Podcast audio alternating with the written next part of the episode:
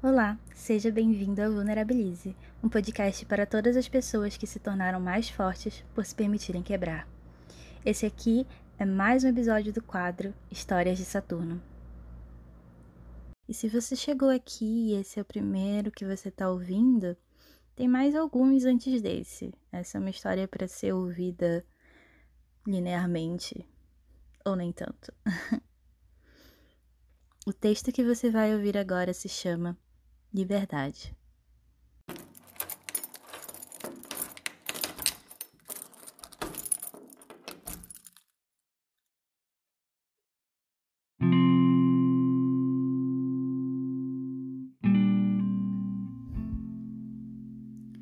Liberdade.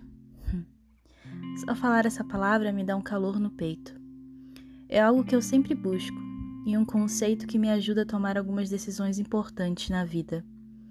E olhando para trás, eu percebo uma verdade que eu não quis aceitar antes. Eu nunca poderia ser livre com você. Nunca poderia sentir e demonstrar tudo.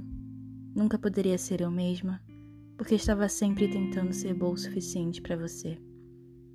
Estava sempre tentando me adaptar às suas vontades, às suas expectativas de perfeição. E eu nunca seria tudo aquilo, apesar de ser muitas coisas.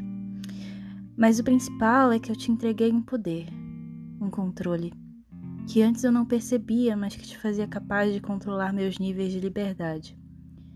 Você me tinha por inteira de muitas formas. Entreguei a você todas as ferramentas para quebrar meu coração que você tinha nas suas mãos. Confiei que você nunca ia usá-las. Mas você usou várias vezes. E eu deixei, sabe? Porque eu me sentia livre em seus braços, sem perceber que na verdade estava presa em uma gaiola e cada vez mais se cercava de sombras. Eu achava que você seria como uma luz calorosa, porque eu sentia meu peito arder só de ver você sorrir. Talvez pensar assim só signifique que você ainda tem esse poder, e eu não quero permitir isso. Não vou deixar você ter esse controle sobre mim.